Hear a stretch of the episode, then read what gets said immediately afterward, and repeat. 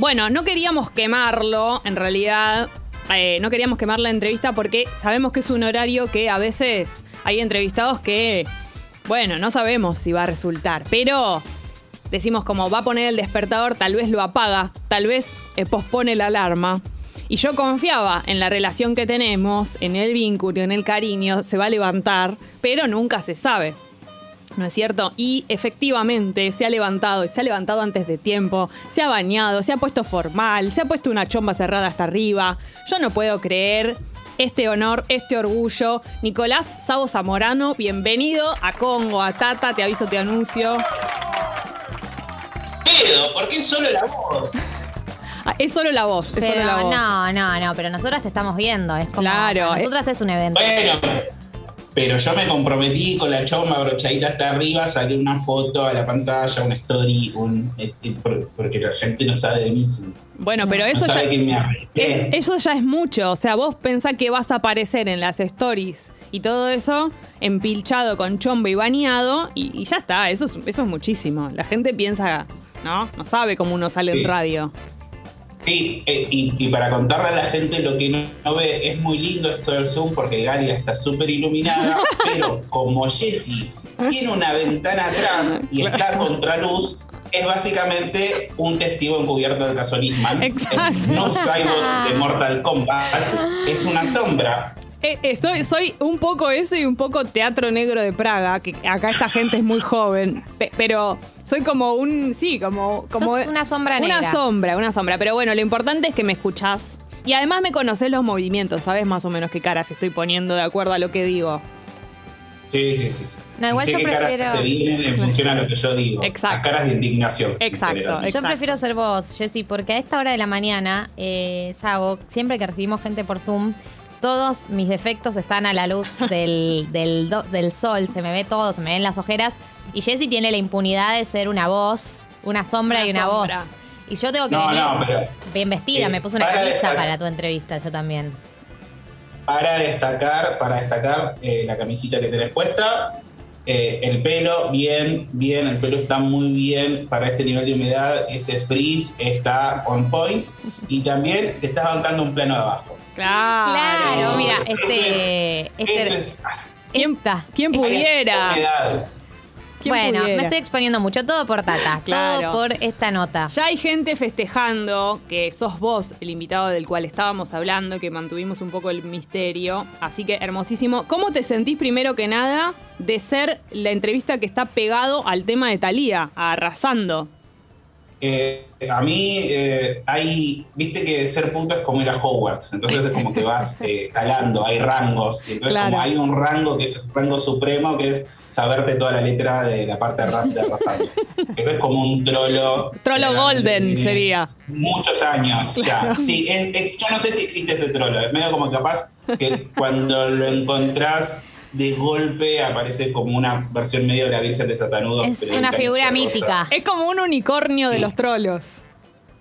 Exactamente, vas, le tocas la espalda, le pedís un deseo. Es nuestra virgencita de Satanudo.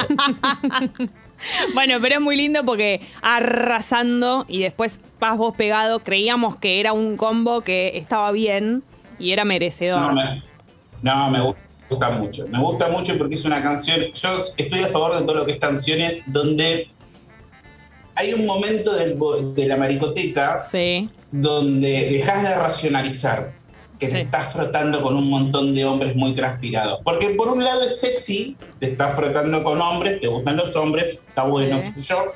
Pero por el otro lado, esto es transpiración. Sí, no nos Y olvidemos.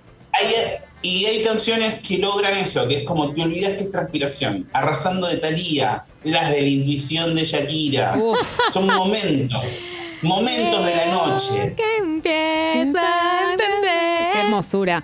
Pará, No te ¿sabés qué? importa nada. Te Es- quiero- el, el indio no la barría ese momento para nosotros. Ay, qué hermoso, El- qué hermoso. Te quiero hacer una pregunta. Nosotras hablamos bastante acá del tema de cuando cantás una canción eh, pensando que la canción, sobre todo por supuesto las canciones en otro idioma que no es el nuestro, pensando que estás diciendo algo y en realidad la canción habla de otra cosa y por ahí se la cantás en la cara a alguien o te haces el sexy o el hot y la canción está diciendo eh, maté a mi tío o me fui, qué ganas de Eh, morir. sí. ¿Qué opinas? ¿Te pasa? ¿No te importa? ¿Podés alejar la letra de la canción? ¿Cómo vivís ese tipo de temas?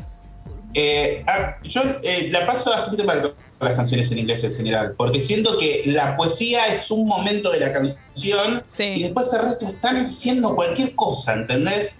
Es como que en un momento es, es una poesía muy concreta, tipo, te quiero acariciar las manos con el lado suave de mi celular, y del otro lado es como la luz que entró por un árbol de fuego Sí. que se hizo, convirtió en un mini componente de agua.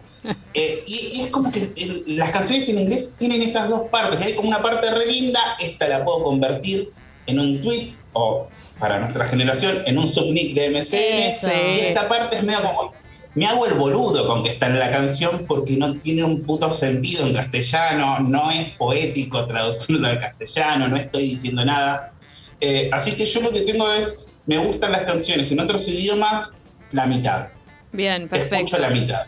Perfecto. No te comprometes del todo, no te la pones en la piel por las dudas de que la canción esté diciendo algo que no esté, no esté a, a- a tono con lo que estás sintiendo, por las dudas. No, que me pasa mucho con una de mis bandas favoritas, Radiohead. Sí. Estoy radio, le digo bien, estoy con mis amigos de Radiohead. eh, que hay una parte de la canción que digo, esto es re dedicable, y la otra parte de la canción que me habla de un androide falopeado, Sí. y es que me hago, bueno, está bien, capaz no está romántica la canción. Pero es como eso, como que tienen un momento, Claro. un momento de poesía máxima en otro idioma. Hay un ejemplo acá, Martín Nelly, nuestro operador, te lo presento, muy joven, vos lo estás viendo ahí. ¿Qué tal? Buen día. Ah, no, para, para que me ponga la cámara. Ah, bueno, ahora lo vas a ver. No, no- no lo estoy viendo porque si no estaría haciendo caras que vos. Ahí podés verlo y puedes hacer caras. Tiene un barbijo, así que capaz no lo ves muy bien. Es un chico muy joven. Ahí está. Eh, nada, cu- nada, cuando, llegue- cuando llegas a esta edad, cuando llegas a esta edad, cuando tenés tantos años de carrera haciendo trolo, ves a través del barbijo Podés ver. y armás lo que hay detrás de esa cara. Con tus En rayos. especial porque, en especial porque vos, Jessica, como yo, gozás de un superpoder, no sé si Galia lo tendrá. Son las nueve y cuarto eh, de la mañana. Nunca te olvides porque ya sé lo que vas a decir. Claro, yo también. Es como que una parte mía decía, ¿hacia dónde va? ¿Cuál es el poder? Adivinar cosas que no se ven. Es, es un poder, yo creo que después lo tenés que hacer columna, tipo, Sí. eh, que, que después hagan apuestas. Puedo decirme tres características de tu persona y te digo. Claro. Exactamente. ¿Qué piensa la gente? ¿Piensa como yo? ¿No piensa como yo? Eh, no voy a contar ese poder, creo que lo tenés que revelar vos con el tiempo. Ya lo voy a revelar. poder una gran, una gran responsabilidad. Yo creo que si la gente se entera, el público después te va a estar preguntando y pasándote fotos de un tipo. Claro. Y diciéndote. ¿Cómo, este, ¿Cómo viene la mano? Claro. No, lo que iba a decir es que él puso de ejemplo un tema de Radiohead como un tema medio hot, ¿no? Como Claro, de yo- cortina. Y nosotros le decíamos, pero este es un tema re abajo. que Y a él le sugirió que por ahí iba para ese lado. Y justo aplica a lo que vos estabas diciendo con los temas de Radiohead. Yo milito mucho eh, Creep de Radiohead para hacer el sin respeto, el sin Claro. distancia. Pero la, canción habla de agonía y dolor. Claro, pero porque a mí no, no es que la canción en sí, cuando estoy en ese momento, escucho de, ay, soy insuficiente, cuando canta Tom York. No, es la melodía, ¿a qué me llama la melodía? No es que estoy pensando en la letra. Yo Bueno, milito entiendo, esa, esa entiendo. causa. Entiendo perfecto. Está bien, pero, pero bueno, lo dice, lo dice. Claro. Estamos hablando con Ay, Sabo. ay. Lo recuerdo Sí. para la gente que se acaba de sumar a la conversación, Nicolás Zamorano. Él es Eh, hay- hay- músico. Hay, un terapeuta a cargo de esa psiquis que, que, que se pone creep a la hora de la chachada. Él escucha Ay, solo ay, la ay. melodía, escucha solo la melodía. Pero- hay alguien encargándose de eso Para mí, porque sí. también hay, hay, hay como un mundo a descubrir, me Para mí, parece. si pones creep de fondo, eh, le decís a la persona que vas a hacer el amor, no que vas a tener sexo. Es la Hay un buen que hace el punto. amor. Hay un buen punto ahí. Gracias, Galo. No, No, no. sabía Hay que te algo- necesitaba hasta este momento. Hay algo más de sentimientos en juego y no es tanto. No, por ahí Le no dice, yo con vos quiero, quiero, hacer el, quiero hacer el amor. quiero hacer el amor. No vamos a, a- a Mi tener amor. sexo, vamos a tener amor. Hacer el amor. Hacer el amor. Vamos a crear amor. Claro. Te mentí, no vamos a coger, vamos a escuchar Viernes 3 AM. claro que sí. Eh, quiero ir un poco porque, claro, Sabo tiene un montón de facetas. Es músico, es compositor de las canciones que canta. Eh, no hagas caras, es verdad lo que, todo lo que estoy diciendo. Eh, es escritor. Ah, soy Bruno Mars. Claro que sí. Eh, y tenés ahora nada más y nada menos desde hace un tiempo igual una película sobre una parte de tu vida en Netflix. Es una pregunta que te ha... Fue una joda y quedó. Fue una joda y quedó. Eh, es una pregunta que te han hecho mucho, sobre todo en el estreno de. Cuando fue el estreno de Yo Adolescente, que está en Netflix. Pero quiero como. Eso. Que nos hagas un, un resumen o nos cuentes cómo se siente, qué sentiste, si viviste momentos que fueron como de arrepentimiento o de fue un montón cuando viste la película, sentiste, porque la verdad, yo quiero decir que cuando vi la peli, sentí que, que- que eran incluso como palabras tuyas, frases tuyas, como sos vos el de la película. En otra época, pero sos vos, vos te viste vos.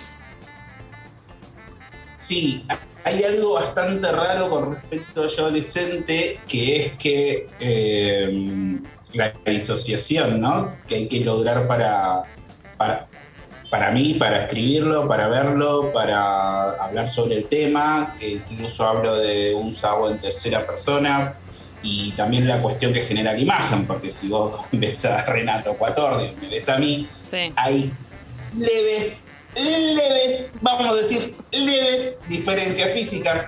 Eh, y es rarísimo, es rarísimo porque es, es- es una... Si, si vos agarrás los géneros, puede ser una biopic falsa, puede ser como Spinal Tap, puede ser una especie de, de- de- es una, una película basada en una novela, pero el personaje está hecho de primera persona, esa primera persona es una persona que existió, entonces es como una historia real, como que no, ti- no tiene muy bien definido ese espectro y eso es lo que hizo que nos manejemos con un espectro que no está muy bien definido eh, a la hora de, de- de- cómo llevarlo y después a mí en cómo recibirlo. Sí, nos habíamos planteado, bueno, los chicos no se van a parecer a, a los personajes reales, no estuvo una investigación de yo le llevé fotos a la directora de casting para que vea y busque actores y actrices parecidas. Eh, no hubo, un, hubo en su momento una búsqueda de un sabor más morochito, más parecido a- a- al sabor real. Y después lo que pasó es que Tato vino al casting para ser eh, otro personaje, pero naturalmente, por alguna razón, pifió y creyó que tenía que preparar a Sabo en la escena. Hizo de Sabo y los chistes le vinieron muy bien, porque Tato y yo nos parecemos mucho en ese sentido, somos los dos completamente insoportables. Y ahí hubo una afinidad con, con- con que el, el guion le quedaba bien y era como, sí, ya está, es, es él, no hay otro. Sea, era medio al pedo. La peli Yo Adolescente está basada en la novela Yo Adolescente de Sabo. Para las personas que no la vieron, también está situada en una época de nuestro país muy especial con un acontecimiento que fue muy especial que está relacionado con la tragedia de Cromañón. Por ahí para poner eh, en, tono a alguien que no la vio y que por supuesto va a querer verla a partir de esto. Hagamos un, breve resumen de lo que, de- en realidad de la historia para la persona que, por ahí recién engancha. Hacelo vos. Sí, yo adolescente tiene dos puntos de partida. Una es eh, la tragedia de Cromañón, de vista desde la óptica de un chico de 16 años que en realidad no está pensando, no es un análisis súper concienzudo ni sociología, es simplemente un chico de 16 años que dice, che, eh, no, no puedo entrar en ningún lado. De golpe, hasta hace tres años, cuando tenía 13, podía estar empastillado en Pachá y no pasaba nada. Y ahora tengo 16 y no puedo ir ni a un jardín de infantes. Eh, entonces, es como, como, como la lógica esa eh, empieza a generar, por un lado, la pérdida de los espacios de pertenencia, que son re importantes a esa edad, porque eh, entendés que sos un año rolinga, sos un año hippie, sos un año punk, sos un año metalero, y vas armando tus grupos de amigos mientras vas probando cosas. Eh, y como que se perdieron esos espacios de pertenencia donde encontrabas a esa gente y te empezabas a relacionar más con los del colegio que iban a la matiné en Abadía y era como, mmm, son medio boludas. Y después la, la cuestión esta de la pérdida de un amigo que se suicida prácticamente eh, la misma noche sin tener relación una cosa con la otra, pero se lleva a toda una, una depresión bastante galopante que hace que el personaje se ponga a escribir y a relatar todo su año, que en un principio es medio como... Es como si iniciara una carta de despedida Sí. que nunca termina de escribir y, y tarda un año en escribirla. Eh, entonces es como que describe a sus amigos y cuenta quién es y qué es lo que le gusta y qué es lo que le gustaría que pase con el mundo y qué es lo que se entiende que no va a pasar con el mundo. Estamos hablando con Sabo, eh, Nicolás Zamorano, que es el que escribió el libro Yo Adolescente, que después devino en la película Yo Adolescente, que es de la que estaba costando hasta recién. ¿Cómo es eh, recrear el momento? Porque estamos hablando de 2001 eh, y una situación... 2004, perdóname, 2004. Estamos hablando de un momento nuestro eh, muy especial, más allá de la tragedia, como eh, recrear la época, el país, los chicos, los adolescentes en ese momento, los lugares. ¿Cómo se hace para trabajar eso, para armar eso en una peli? ¿Qué se hace? el ¿Cómo se hace? Lucas- Sí.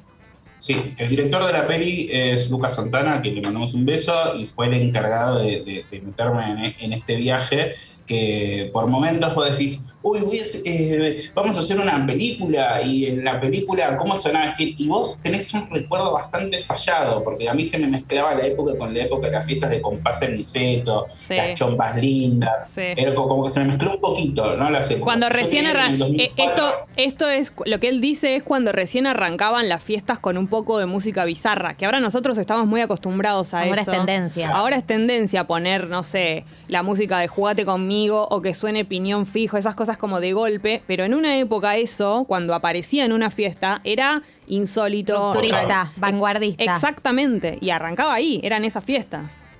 Sí, lo que después se denominó como eh, eh, el placer culposo, la, la cuestión esta de consumo irónico. Exactamente. Eso. Sí. Eh, después, el- el- lo, lo que pasó es que el vestuarista dijo, bueno, esta es la ropa. Y ahí recordé la, la parte más jodida, la parte más oscura y siniestra de esa época, que es que usábamos mucho marrón y celeste. ¡Terrible! Por supuesto. O marrón y rosa también. Sí. Marrón y rosa, marrón y rosa, una época muy oscura a nivel indumentaria que o- ojalá eh, la memoria colectiva nos permita eh, no traerla. Hacer un- a una este presente revisión, no una revisión crítica del pasado hay Sí, que sí. hacer. Sí, y yo me lo imaginaba todo re super indie, ¿entendés? Como, como otra cosa. Ya estaban los chupines, las chombitas. Porque era todo- la todo época, también era la época de babasónicos también, de la ropa de babasónicos. Pero bueno, eran Sí. ellos, ¿no? Los que estaban así vestidos. Nunca es lo mismo cuando lo Todo usa un ni- famoso no. que cuando lo usas vos. Todos nosotros no. Sí, sí, y D'Argelos no era la época donde era una ropa cool de diseño. Era la época donde parecía que eh, salió de bailar con una pupera en la casona. Claro. No era lo mismo. Eh, y, pero estuvo muy divertido también la cuestión esta del choque generacional con el elenco, que todos tenían entre 17 y 23 más o menos. Eh, esa, esa cuestión de cuando agarraban los celulares viejos Ah, que a claro. vos te hacían sentir como, claro, yo, eh, no, el celular no es parte de un museo, yo ya soy parte de un museo. Yo estoy en blanco, en blanco y negro directamente, vivo en blanco y Claro, negro. claro, claro, di- directamente el abuelo Simpson. Que había una situación ahí medio como que yo les contaba y ellos se sentaban alrededor y, y era una cuestión medio eh, fuerte para mí porque soy una persona que no tendría que haber envejecido nunca porque era yo adolescente. Claro. Eh, y después eh, pasaron cosas muy hermosas, como que en un momento Tomás Agüero, que era el más chico durante el rodaje, el único literalmente menor de edad que tenía 17, en un momento me dice, claro, porque lo de Cromañón fue hace 30 años, ¿no? Y yo, si, no le, si no le pegó un sopapo de revés, era solamente para que después no haya un estreche por violencia en el set. Pero eh, estaba para hacerlo. Eh, pero es- estuvo bueno porque también eh, tener todo eso fresco frente a este año donde la modificación de la cultura está llegando del consumo de la cultura, de, cómo de lo que consideramos cultura, todo se está repensando nuevamente en función a una pandemia mundial que o sea, no solo está pasando acá y no solamente está pasando en Buenos Aires, porque también las consecuencias de Cromañón fueron muy porteñocéntricas, porque cruzabas la General Paz y el mundo seguía siendo ese que era antes del 30 de diciembre del 2004.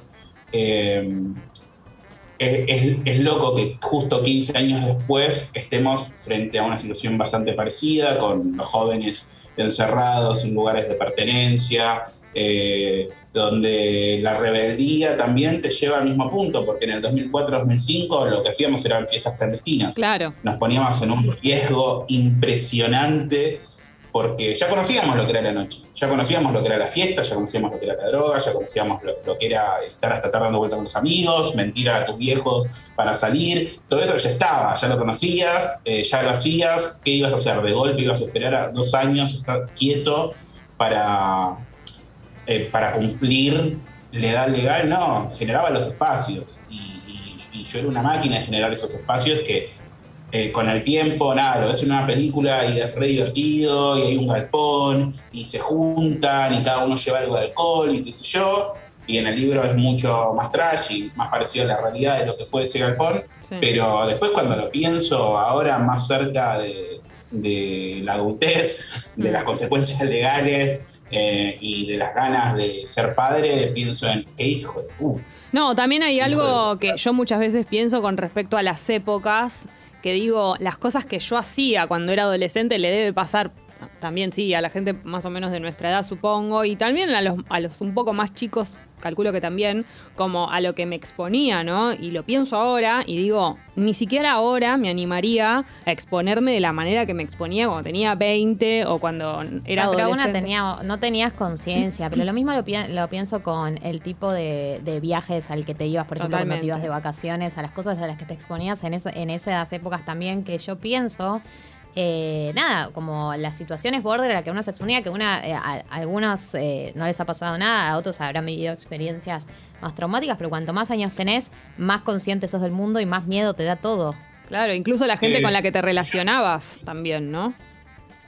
Sí, y hay una, hay una cuestión ahí que creo que es, es medio clave, ¿no? Como la sensación de sentirse invencible a esa edad, que está buenísima, que es parte de la edad, que hay que disfrutarla a fondo y tratar de estar con personas que te enseñen los límites dentro de e- ese ser invencible.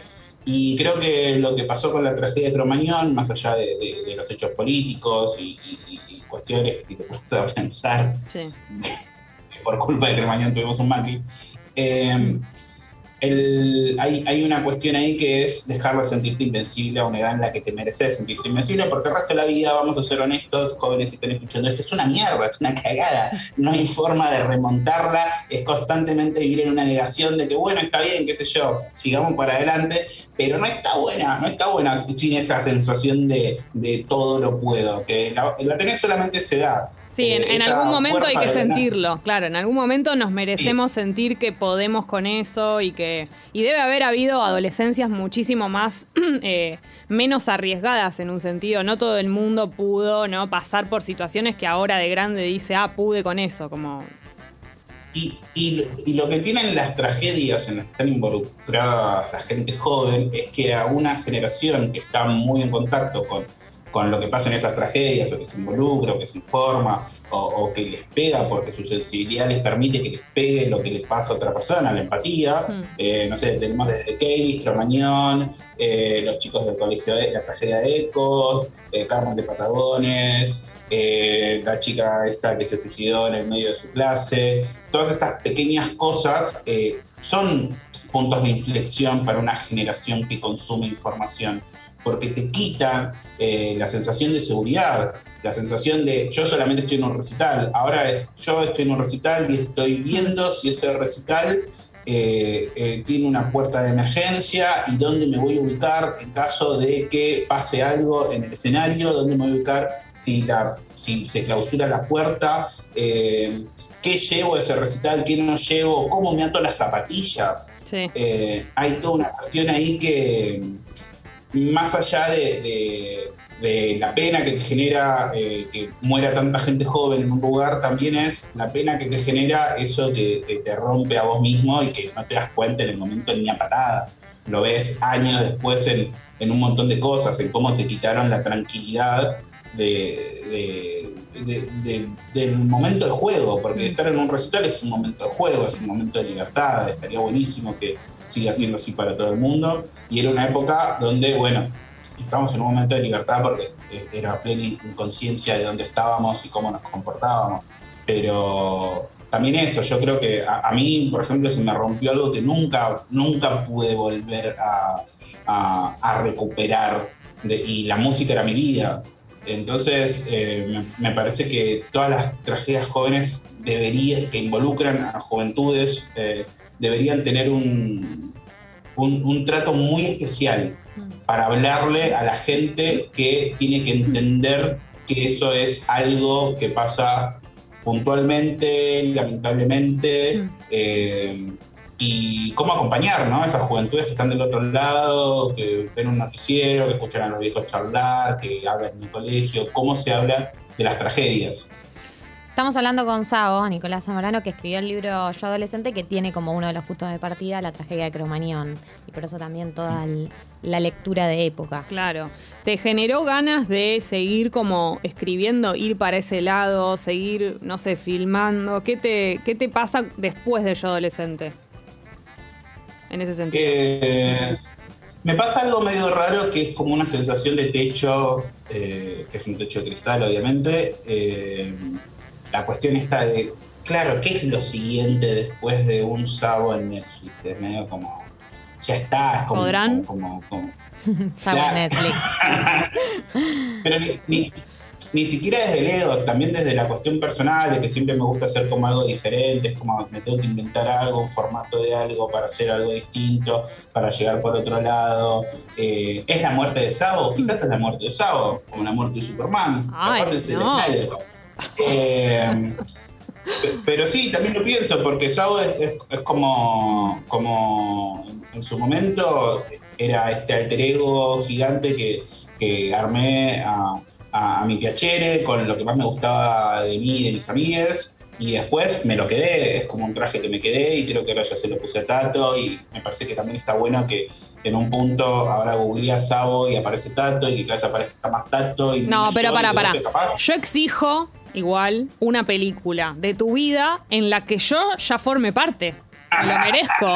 Yo exijo Sabo, yo adulto, que sea la película. Y que forme parte el amor después. El amor después, mute. Ya quiero como la película en donde. Y, que también haya miserias, ¿no? Que hay varias para, para mostrar. Bueno, hay, una cuestión ahí que es medio como que estoy armando el Trolloverse que, y mi propio Marvel, que es una cuestión ahí medio de cómo unir todas estas cosas que hice eh, antes para lo próximo, ¿no? Como buscarles un, lugar en una línea de tiempo y cómo el amor después se, entre, se entrecruza con lo que sería para separarse que separarse, que ya no se llama discapacitados emocionales porque pasaron 10 años y el peso de ese título es totalmente distinto, el logo de ese proyecto ya no, no cuadra bien con la época, hay un cambio de paradigma, eh, entonces está bueno también eh, revisar las cosas. Para ser yo adolescente lo que hicimos fue eh, no cambiar, o sea, era el pedo volverlo de golpe una cuestión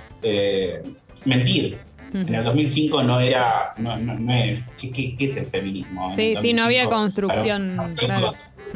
15, 16 años, tipo, y, y, lo que tratamos fue medio de, de, dejar semillas, mostrar las semillas de, lo que pasa después en el tiempo, con cuestiones de, la diversidad, con cuestiones de, educación sexual, con cuestiones de, cómo llevaban eh, las emociones.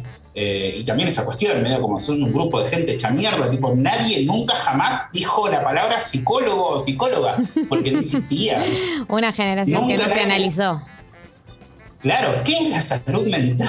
Tipo, ¿qué idea? Tipo, había una psicopedagoga en el colegio que estaba ahí, tipo, eh, tomando mate. Eh, y, en ese, en ese colegio estaban un montón de gente hablando de sí, fue tal y no sobrevivió. Entonces, como, o sea, imagínense la locura de un colegio donde hay gente que tiene amigas que se perdieron en la tragedia más grande de la Argentina y nunca hubo una charla. ¿entendés?